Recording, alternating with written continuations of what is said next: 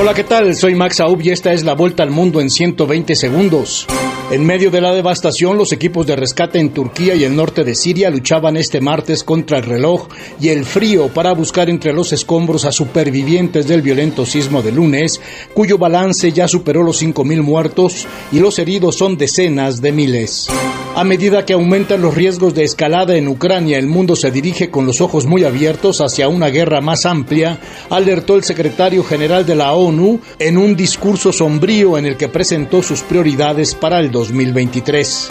El alto mando del ejército norcoreano afirmó que va a expandir e intensificar los ejercicios militares para estar preparados para la guerra luego de que Estados Unidos y Corea del Sur realizaron ejercicios aéreos conjuntos. El episodio del presunto globo espía chino que sobrevoló Estados Unidos ha provocado una nueva crisis política entre ambas potencias que literalmente ha hecho volar por los aires cualquier intento de distensión en un clima de creciente desconfianza mutua entre las dos naciones. Las desapariciones de jóvenes en el estado mexicano de Nuevo León han puesto en alerta a las autoridades estatales e incrementado el miedo y la incertidumbre entre la población, ya que según registros policiales y de prensa se han documentado al menos 6.000 casos en este estado del norte de México desde 2006. Más de 270 incendios forestales, 69 de ellos fuera de control, no dan tregua al centro sur de Chile y han causado la muerte de al menos 26 personas y heridas diversas a otro millar, mientras empieza a llegar la ayuda internacional.